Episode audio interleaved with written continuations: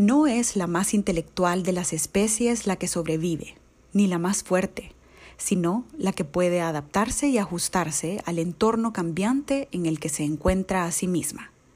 Charles Darwin.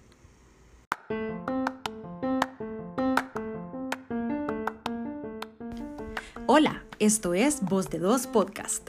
Soy Cecilia Santos y cada semana contaré casos de marketing, contenido o comunidad que se dan en el mundo digital. Además, estaré acompañada de alguien cuya voz merece ser escuchada.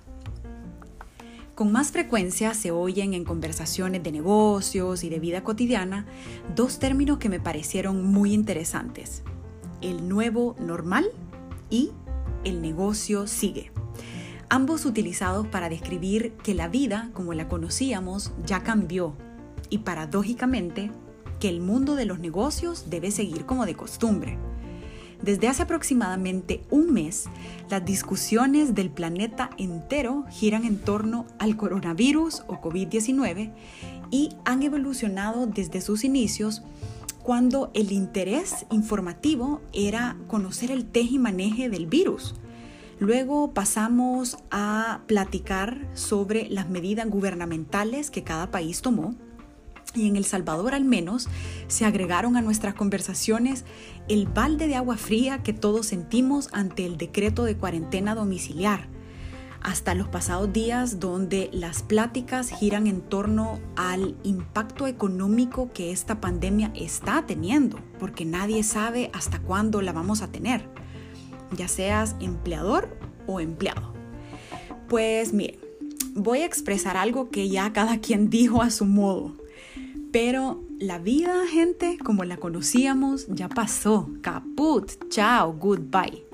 Nuestro mundo, que consistía en salir cada mañana a trabajar o estudiar, o las reuniones de mitad de semana con amigos en algún restaurante o bar, las celebraciones de cumpleaños, juntarse a practicar algún deporte, tener fines de semana en el mar o la montaña, o planear vacaciones sobre viajar a algún destino increíble, ¡boom! Se detuvo de un día para otro y ahora nuestro mundo, como bien lo dijo Víctor Pardo, VP de creatividad del taller DDB Centro, el mundo ahora son cuatro paredes y un techo. Bien dicho, Víctor y que no cunde el pánico, pues. O sea, vamos a salir de la cuarentena, va a pasar, pero eso sí, nos vamos a enfrentar a un nuevo mundo impactado social, emocional y económicamente. Miren, los seres humanos estábamos ya súper acostumbrados a vivir una vida acelerada e hiperconectada. O sea, solo pienso en mí misma y eso es así.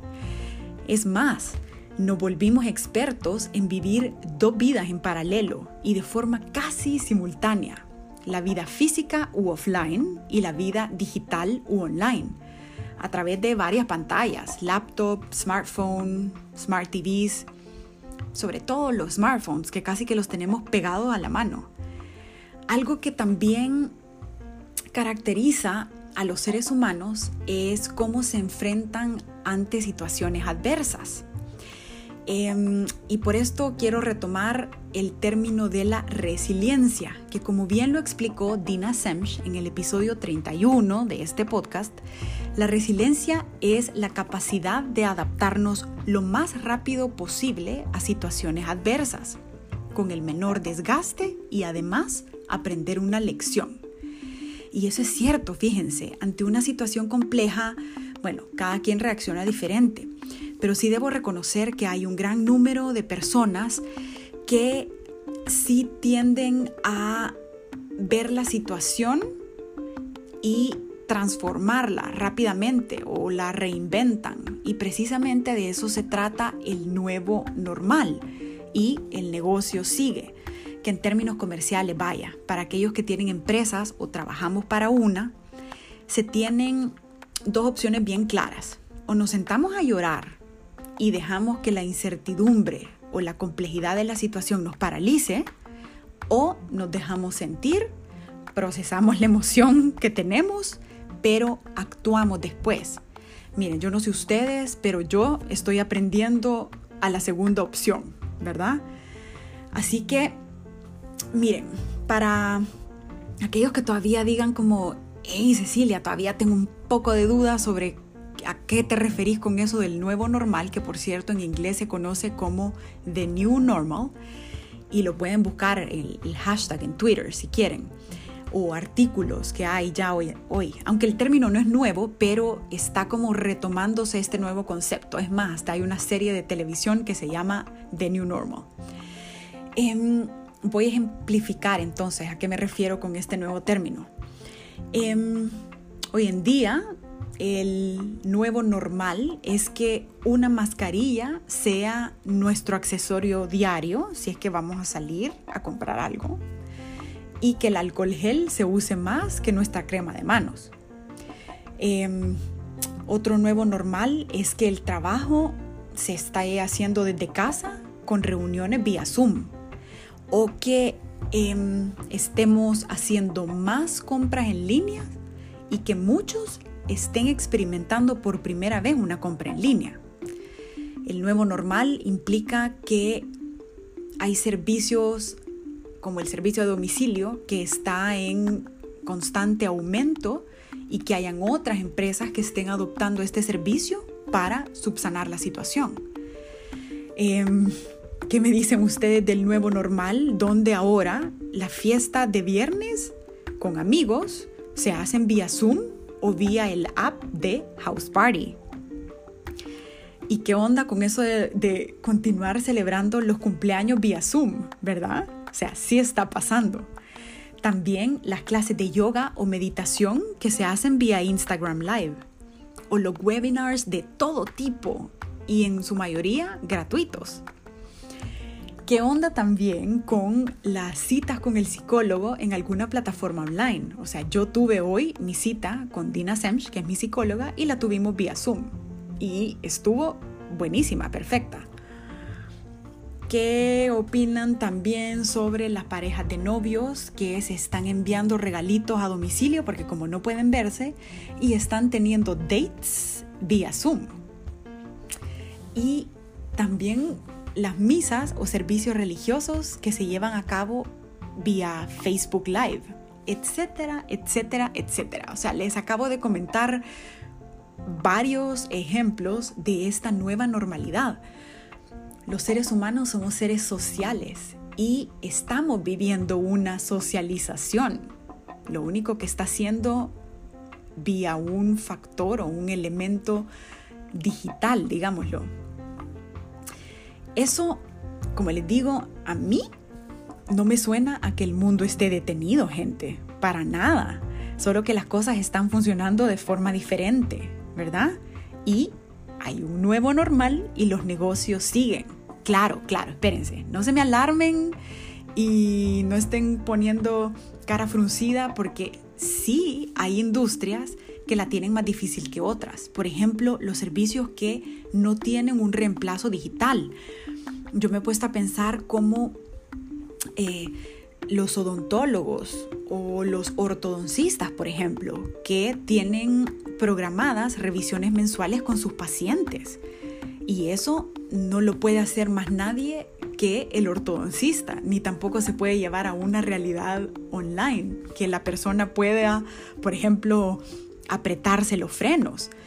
O algo que me da risa, pero es cierto, las depilaciones con cera, tampoco. O sea, ya me imagino si alguien intenta depilarse las piernas y se pasa llevando el pedazo de piel. O sea, sí hay servicios que tienen un factor offline casi que al 100% que pueda que sea muy difícil llevarlo a un entorno online o por ejemplo que la chica que te haga el manicure, pedicure ya no está, ahorita no se pueden ver. Entonces, sí, sí hay, digamos, industrias que se las van a ver mucho más difíciles que otras, pero esto no quiere decir que las marcas tengan que guardar silencio o cruzarse de brazos hasta que la situación mejore. Y yo creo que esto amerita otro episodio, fíjense. Pero bueno, volviendo al tema de, del New Normal, los consumidores hemos cambiado. Consciente o inconscientemente, los factores, creo yo, que forman parte de la decisión de compra o como lo menciona un artículo de la revista Forbes, probablemente los consumidores empecemos a basar las decisiones de compra a ofertas de valor por precio, por ejemplo, precisamente porque el dinero y la economía se va a ver sin excusa afectado, entonces tenemos que ver cómo, cómo la decisión de compra se ve orientada ante un producto versus el otro, ¿verdad? Em, yo me acuerdo que aquí en El Salvador, la segunda semana de cuarentena, yo resido en la ciudad de San Salvador y noté que em, vía Twitter hubo una alza particularmente de emprendimientos que comenzaron a ofertar sus productos para recoger en tienda o su servicio a domicilio, ¿verdad? Em, en, su mayoría la industria de alimentos, coffee shops, restaurantes pequeños. Em, pero fíjense que la modalidad de recoger en tienda duró solamente una semana porque luego vino un decreto eh, donde pues hubo em, cuarentena domiciliaria y únicamente pues los servicios a domicilio iban a estar permitidos. Em, y bueno, los servicios a domicilio, al menos en el, en el Salvador y en el área metropolitana de San Salvador, eh, aunque hay varios, hay tres que predominan. Hugo, Uber Eats y Gourmet Express. Pero claro, están surgiendo nuevos servicios cada día. Como es el caso que les tengo, así que no dejen de escuchar el episodio, porque más adelante les voy a contar, eh, les voy a adelantar un poquito pues. Pero hay un artista de circo que ahora tiene una empresa de servicio a domicilio. ¿Se imaginan? Esto sí es el new normal. Fantástico, ¿verdad? Y es que ante la actual demanda hay un espacio para servicio a domicilio y bueno, yo creo que también para una libre competencia. Fíjense que eh, el diario de hoy publicó un artículo reciente donde entrevistó a Salvador Segovia, director comercial de Hugo para Centroamérica y el Caribe. Y en el artículo se platica sobre eh, que la empresa ha registrado un aumento de pedidos de aproximadamente el 20% y predecían que para el cierre de marzo, o sea, reciente también, iban a aumentar hasta el 40% eh, los pedidos, ¿no? Y el tema es que como comunidad estamos pidiendo el apoyo económico, o sea, la compra a empresas pequeñas o a emprendimientos, ¿verdad? Con el hashtag, por ejemplo, compra local, consume local, apoya lo local, son algunas muestras de lo anterior. Y es que la verdad los emprendimientos y las empresas, toda la empresa tiene un efecto de réplica en la economía de una familia, ¿verdad? Em, pero por ahí se dice que también las empresas grandotas tienen todavía un poquito más de colchón para todo el tema de pago de planillas versus las empresas medianas o pequeñas o emprendimientos, no digamos el, sector informal, ¿verdad? Em, así que bueno, naturalmente a todas las empresas que han adoptado la modalidad de servicio a domicilio, por supuesto, han surgido ciertas fallas. Y em, claro, desde no tener indicaciones claras en cómo funciona el servicio a quejas por incremento de precio o alzas en el mínimo de compra que te piden o también incongruencias en lo que ofrecen en un canal de comunicación versus otro. Y fíjense que, como esto se llama Voz de Dos Podcast, em, para este episodio tengo a tres invitados los cuales nos van a contar un, poco su experiencia de cómo ha sido el servicio a domicilio en esta época de cuarentena. En la primera parte tengo a Christopher y a Sebastián. Ambos son alumnos de quinto año de la carrera de Comunicación y Estrategia Digital de la Escuela de Comunicación Mónica Herrera y nos cuentan sus experiencias, ¿verdad? Así que, Crunch, contanos.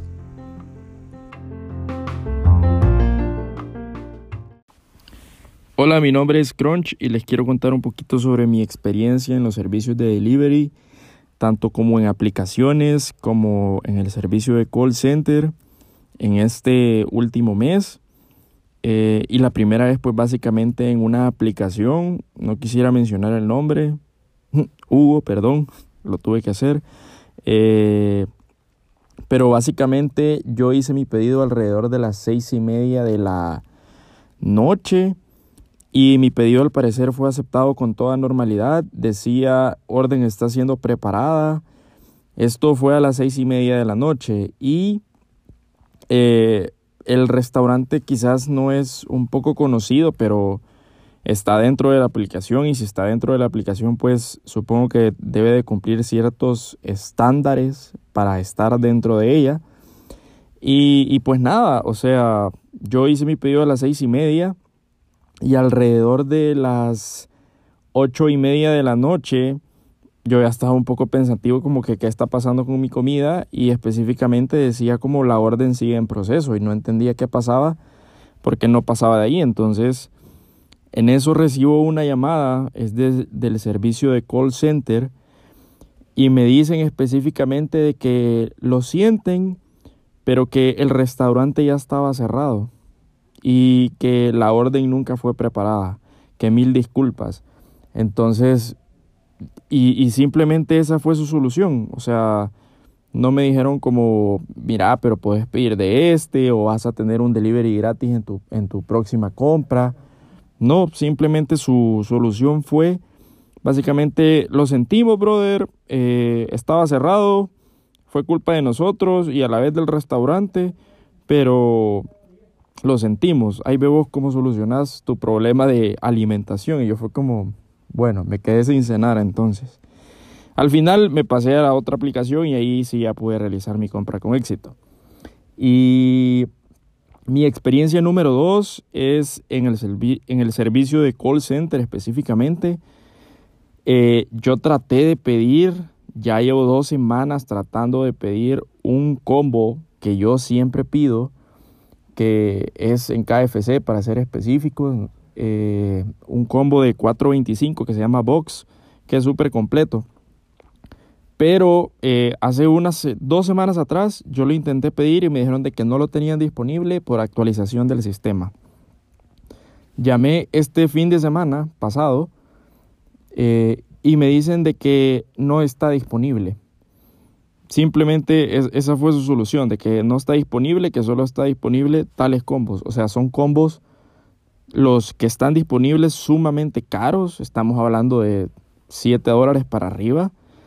Y, no sé, pues creo que se están como aprovechando y a la vez sacando partido de toda esta situación en la que estamos porque saben de que los servicios de delivery son requeridos y al parecer quitan sus combos y al hablar con otro con otro de mis amigos él llamó y a él sí le dijeron de que este combo estaba disponible entonces no sé, me parece una falta de congruencia y de comunicación de parte del restaurante en, cómo ofrecer sus productos porque básicamente están dando una experiencia de usuario cero. Entonces, esas son un poquito de mis experiencias y pues ahí se las dejo. Ahora le doy el paso a Sebas para que nos cuente su experiencia y seguido de esto tengo al payaso Simón que ahora está liderando su propia empresa de servicio a domicilio. Vaya, lo que me pasó a mí hace poco fue que pedí hamburguesas de un restaurante al que generalmente cuando no estamos en cuarentena frecuento ir porque me gusta un montón.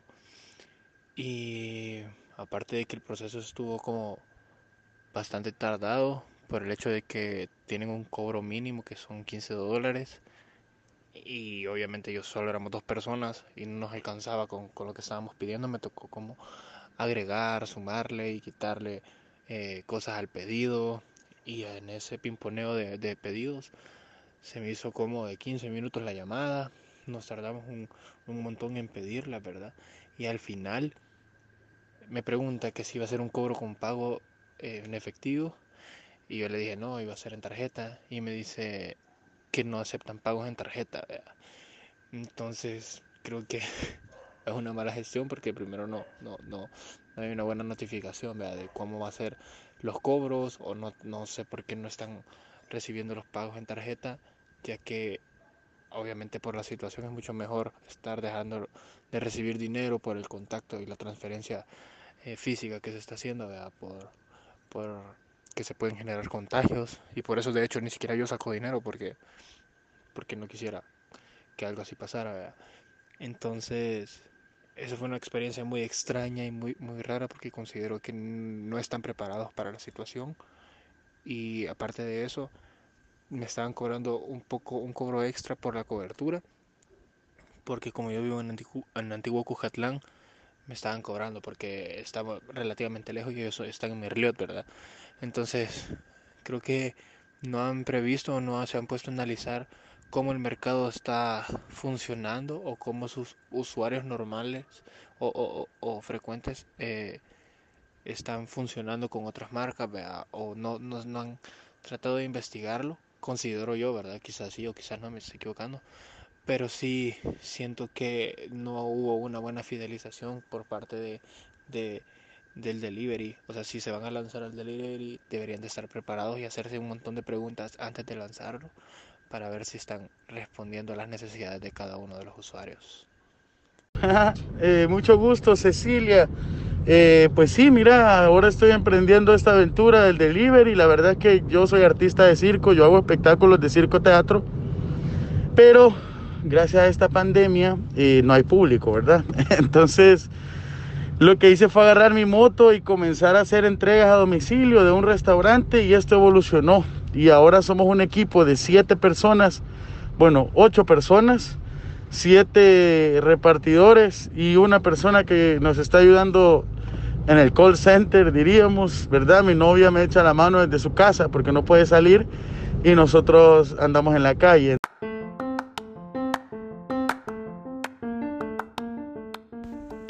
Miren cuántas lecciones aprendimos de lo que nos comentó Crunch y Sebas. Así que a nivel de conclusiones ya les voy a mencionar eh, varios puntos que he retomado. Y obvio, nos queda claro que sí hay personas ya en modalidad y actitud de el nuevo normal y el negocio sigue. Así que felicidades a Simón por esa idea tan ganadora y de verdad espero que te vaya súper bien. Pero ojo, ojo, aquellos que ya estén montados en esta ola ofreciendo servicio a domicilio, es importante que, aquí van las conclusiones. Uno, mapeen el paso a paso del proceso. Aquí les doy algunos ejemplos. ¿Quiénes intervienen en el proceso de servicio a domicilio? Desde la persona que contesta el teléfono hasta la que hace el pago, hasta el motorista, hasta el cliente, etc. Detállenlo bien. ¿Cuánto tiempo dura todo el proceso? Es bien importante para la consideración desde la ida al restaurante, eh, cuánto tiempo le van a comunicar ustedes al cliente que su pedido le va a llegar y esto para evitar insatisfacciones. También, ¿qué sucede si hay fallas? Idealmente la empresa tiene que tener mapeado qué sucede si la falla la hace el comercio o la falla la hace la empresa, ¿verdad? También hay un plan B, es decir, dependiendo de esta falla que ustedes van a ir reconociendo, ¿cómo lo subsano entonces? ¿Será que yo le voy a dar alguna compensación al, cliente para que no haya insatisfacción? También determinen si va a haber una compra mínima. ¡Ey, porfa! Que se ajusta, ¿verdad? Em, también determinen las modalidades de pago.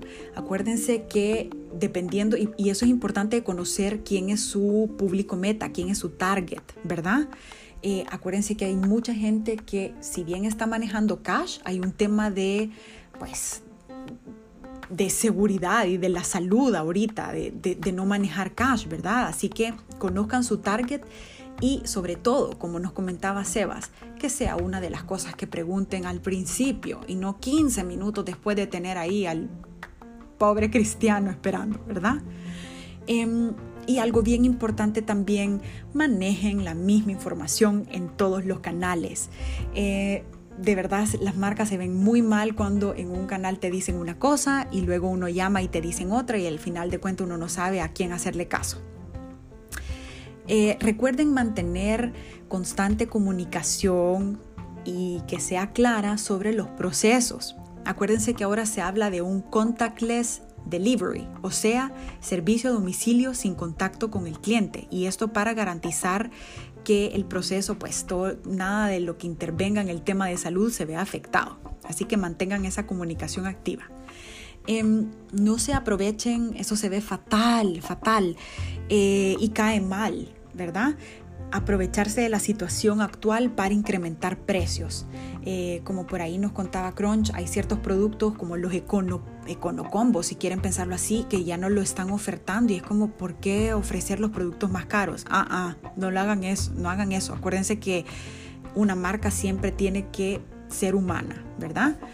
Em, revisen a detalle, ahora pensando un poco en el, en el nuevo normal Em, si ustedes piensan que esta situación no tiene que ver con ustedes, revisen sus productos, revisen sus servicios, definan cómo puede el negocio reinventarse para que puedan seguir operando según la nueva modalidad de vida. ¿Será que puedo ofertar kits? ¿Puedo apelar al hermano lejano para que de allá manden una compra a las personas locales? ¿Será que puedo hacer colaboraciones con otros emprendedores? Revisen, tómense un tiempo, dos días, lo que sea necesario para reinventar su negocio, porque acuérdense que si no, alguien más lo va a hacer por ustedes. Así que rétense a repensar, a reinventarse, sean curiosos, vayan a ver lo que otros están haciendo, ojo, para tomar ideas, no para bombeárselas o copiarlas, ¿vea? Y salgamos todos adelante, que el mundo, con su nuevo normal, nos espera. Lo super invito a darle follow a Voz de Dos en redes sociales. Pueden encontrar el perfil como Voz de Dos en Instagram y Twitter y Voz de Dos Podcast en Facebook. Nos escuchamos la próxima semana. Bye.